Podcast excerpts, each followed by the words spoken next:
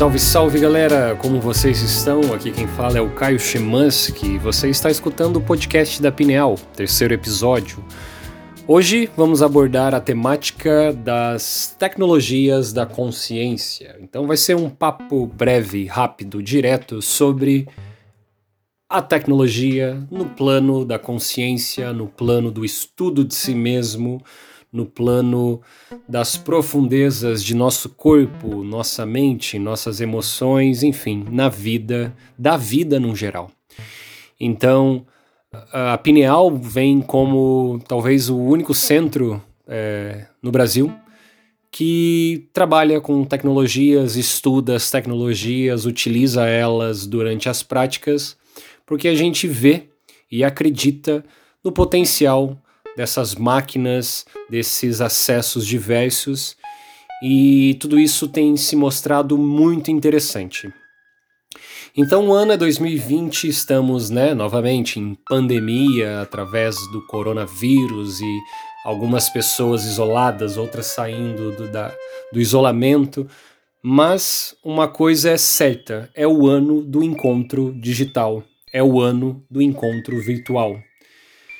Vários professores de yoga, vários professores de meditação e terapeutas e psicólogos estão usando os seus smartphones e os seus computadores para entrar em contato com as pessoas e ajudar as pessoas e se comunicar com as pessoas, o que mostra como a tecnologia é importante na nossa vida. Ainda não sabemos como vamos sair dessa, dessas essas dificuldades que a pandemia está trazendo, o que, que vai ser atualizado, renovado, deixado para trás.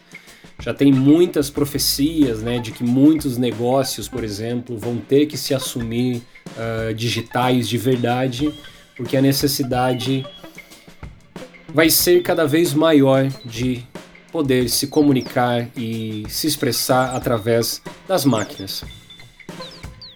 E claro, né, não sabemos como vai ser o futuro, não sabemos se ainda vamos estar aqui para ver as promessas da ciência, as promessas da tecnologia no geral, mas o que já temos até então já é muito interessante e já dá para usar profundamente nos nossos estudos, né? nos nossos estudos meditativos, nos nossos estudos uh, psicológicos, do mundo fisiológico, físico, enfim, diversas tags. Podemos usar tecnologias já existentes para aperfeiçoar, se aprofundar e ir fundo nessas ideias todas. Então, já existem máquinas disponíveis no mercado, inclusive para o consumidor uh, em sua casa, que possa utilizar e usufruir de tais máquinas. Nós na Pineal trabalhamos com a realidade virtual, com sensores de eletroencefalograma, estamos estudando uh, estimuladores transcraniais de corrente direta no cérebro, começando a esbarrar em realidade aumentada e tudo isso focando nesse, nesses nossos estudos específicos. Então, por exemplo, como que eu posso usar um óculos de realidade virtual que até então não está popularizado entre o público gamer, ainda não é algo que tá todo mundo vai ter ali um óculos de realidade virtual, mas como que eu posso usar um óculos de VR para estudar a consciência?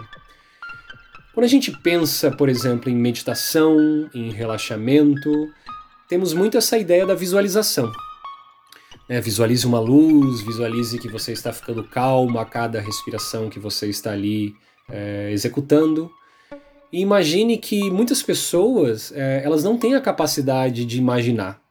A gente vive tanto para fora, a gente vive tanto consumindo coisas de fora, sejam filmes, músicas e Netflix, seja lá o que for, que temos pouco tempo para olhar para dentro, para desenvolver uh, as questões internas, seja de visualização uh, ou até mesmo propostas de aperfeiçoamento, enfim, inteligência emocional e coisas assim.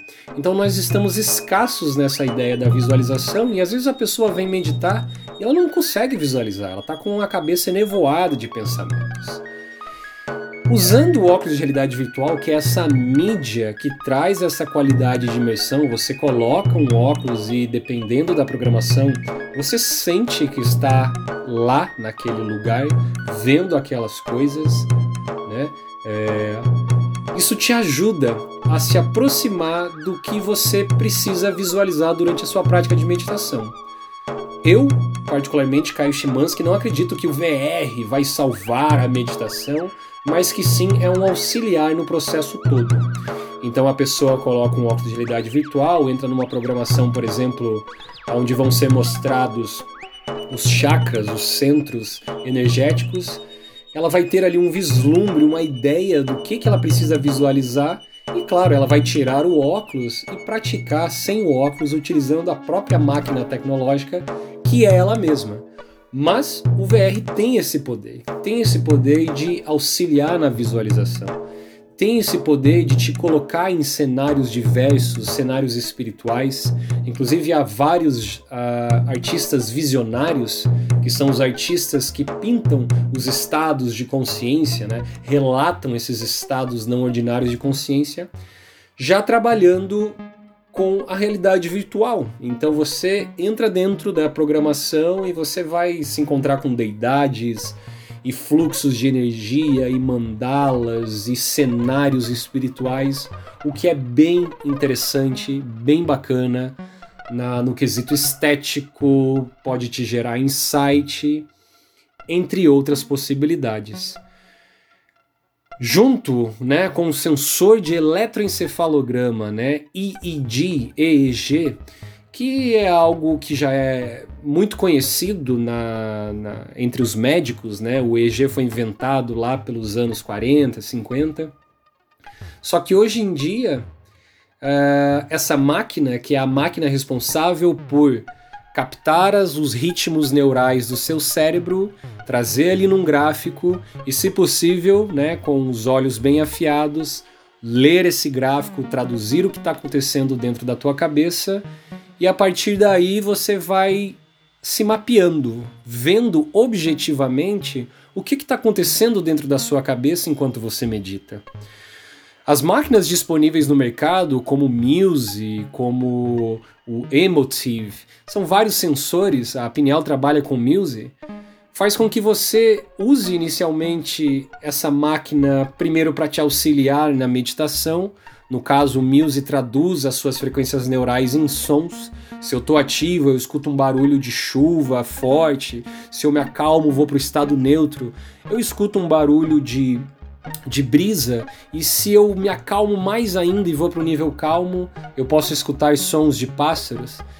É, o Muse trabalha desde essa frente desse aplicativo base, traduzindo as frequências neurais em sons, até outros tipos de aplicações, no caso, é, gráficos grosseiros de eletroencefalograma. Então eu vou lá praticar a meditação de Vipassana. Coloco o sensor na, na, na minha cabeça, começo a praticar minha meditação budista e vou ter um gráfico ali especificando as minhas ondas alfa, delta, teta, beta e gama. E a partir daí vou desenvolvendo esse olhar que eu digo afiado para conseguir interpretar esses gráficos. O melhor de tudo é que, junto com as máquinas disponíveis no mercado, as comunidades que utilizam essa máquina, essas máquinas também vão se organizando. E a partir disso, a gente vai obtendo conhecimento de diversas pessoas. Então, por exemplo, no Muse, há comunidades nos quais as pessoas trocam os seus gráficos de meditação e uma auxilia a outra para ajudar a tentar entender o que, que aconteceu ali no nível cerebral, na meditação.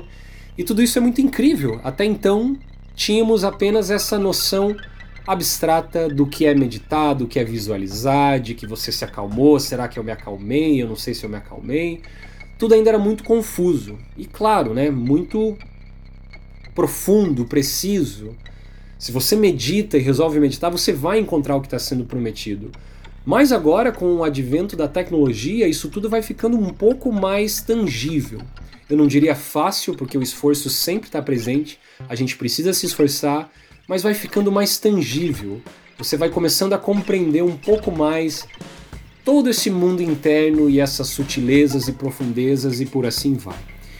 Então, além do VR, da máquina de eletroencefalograma, há agora máquinas que a gente chama de TDCS, que são uh, é uma máquina que você trabalha com uma voltagem bem pequena, dando pequenos choques em certas regiões do seu escalpo para ativar certas regiões é, e certos neurônios para que você tenha uh, mais funcionalidade naqueles, na, na, naquelas regiões da, da, do seu escalpo.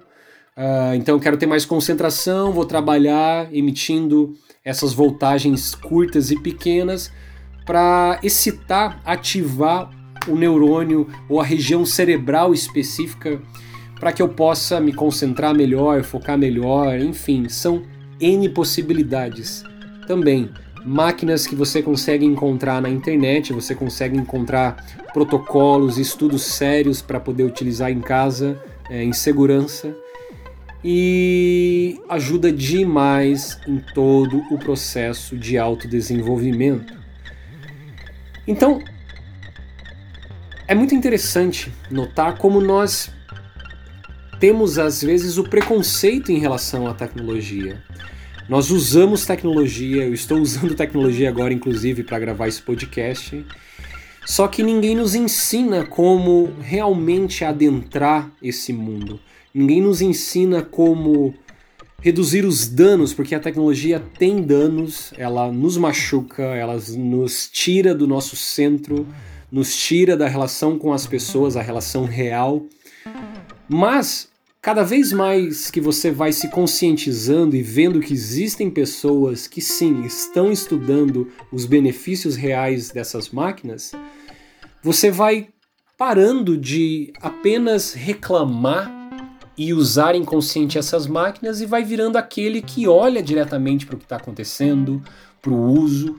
Eu, por exemplo, descobri a internet com 12 anos. Eu apenas sentei de frente num computador que meu pai me forneceu e lá fui eu adentrando a web, adentrando a deep web, adentrando tudo com a maior curiosidade da vida. Me machuquei muito, porque você encontra coisas que não são interessantes, mas hoje em dia é algo diferente. Hoje em dia tem cursos para isso. Hoje em dia tem a Pineal, por exemplo, que está ali aberta para conversar, passar conteúdos que vão ajudar a, a melhorar a nossa relação é, com a tecnologia.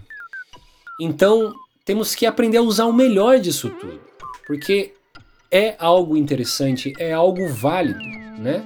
Imagine o que, que vai acontecer daqui 100 anos se ainda estivermos aqui na, no, no nosso planeta. Que tipo de tecnologia nós vamos usar? Quem já entrou numa programação de realidade virtual se assusta com, às vezes, a capacidade de imersão. Quem disse que logo não vamos ter plugs que vão conectar em nossos cerebelos e que vão fazer com que a gente vá de verdade para outros cenários, outros lugares, assim como, por exemplo, as substâncias psicodélicas e enteógenas uh, nos levam, no, né? Porque tudo é tecnologia. A tecnologia que a gente está falando aqui é o mundo das máquinas, o mundo artificial criado pelos humanos. Então, esse é um podcast introdutório para falar um pouco sobre a ideia de estudar a consciência através da tecnologia. Uma das frentes muito interessantes que andam rolando hoje em dia é a tal da, do machine learning, a máquina aprendendo sozinha. Então, é, saiu um estudo russo, por exemplo, ano passado, no qual você coloca lá os sensores de eletroencefalograma na cabeça da pessoa e agora só através desses dados e através de machine learning a máquina consegue é, ilustrar visualmente o que, que a pessoa está pensando. Então isso é assustador e incrível. Não é preciso, né? Eu estou pensando numa girafa. Não sai ali na máquina uma girafa perfeita, mas se aproxima da girafa. Então logo nós vamos poder adentrar as mentes de cada de cada pessoa. A solidão de estar dentro de si agora está ampliando. Isso tem um lado positivo e um lado negativo, né? Imagine pegar essas máquinas e focar para um lado negativo. Isso dá até um podcast futuro para falar, né? Da, dos excessos e dos perigos disso tudo. Mas agora imagine pessoas bem intencionadas, curiosas e que estão interessadas em melhorar todos esses esquemas. São infinitas as possibilidades. A gente pode até também trazer como exemplo Elon Musk, o trilionário né, da, da SpaceX, que agora está lançando a empresa dele, Neuralink, que vai ser a empresa que vai fornecer implantes é, invasivos, ou seja, eu vou implantar implantes no meu cérebro para de início trabalhar com pessoas que estão que estão paralisadas dentro do seu corpo, né? Paralisia parcial, paralisia total e através desses implantes eu posso mandar estímulos para regiões cerebrais específicas que vão mandar estímulos específicos para musculaturas e toda a magia começa a acontecer. Essa pessoa vai, vai ter acessibilidade na vida, ela vai poder se comunicar, se mover. E começa assim, numa ideia de benefício para os necessitados e acaba caindo nas mãos dos curiosos, daqueles que estão querendo se aperfeiçoar. E muita coisa vai acontecer. Estamos em 2020. Muita coisa vai acontecer. Inclusive, as próprias religiões vão ser atualizadas à medida que as máquinas e a tecnologia vai avançando. Porque as máquinas vão nos fornecer questões que os padres e pastores, seja lá quem for, já não estão nos fornecendo. As promessas metafísicas agora já não são mais o bastante.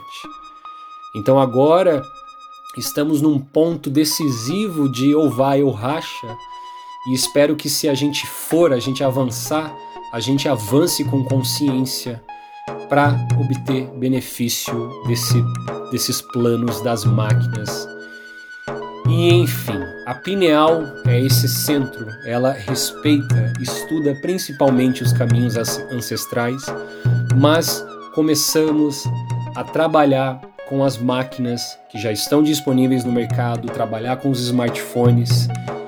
Logo também vai ser um podcast só falando de como você pode hackear o seu smartphone e obter benefício apenas pelo seu celular, mas que vimos essa necessidade de traduzir a nossa geração atual.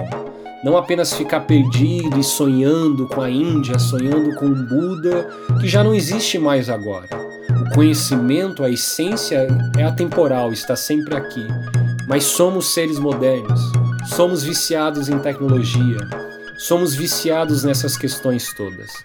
O melhor que podemos fazer é, claro, sentar em roda, trocar informação, conversar, limpar, avançar, enfim, todas as possibilidades para que esse uso tecnológico esteja consciente. Então, a mensagem está dada. Espero que vocês tenham gostado. Qualquer dúvida, venha falar com a gente pelas nossas redes sociais. Inclusive estamos trabalhando com práticas digitais, está dando super certo, estamos fazendo inclusive retiros virtuais. Porque surge essa necessidade de meditar mais profundo, ficar mais tempo, então a gente está trabalhando com esses programas também. Entre em contato com a gente, vem conhecer, vem colaborar, vem participar. A comunidade está crescendo e juntos a gente pode avançar e entender cada vez mais esse mistério da vida. Então, eu sou o Caio Chimansky, você escutou a Pineal. Que você tenha um ótimo dia, uma ótima semana, uma boa continuação e logo nos encontramos novamente. Obrigado.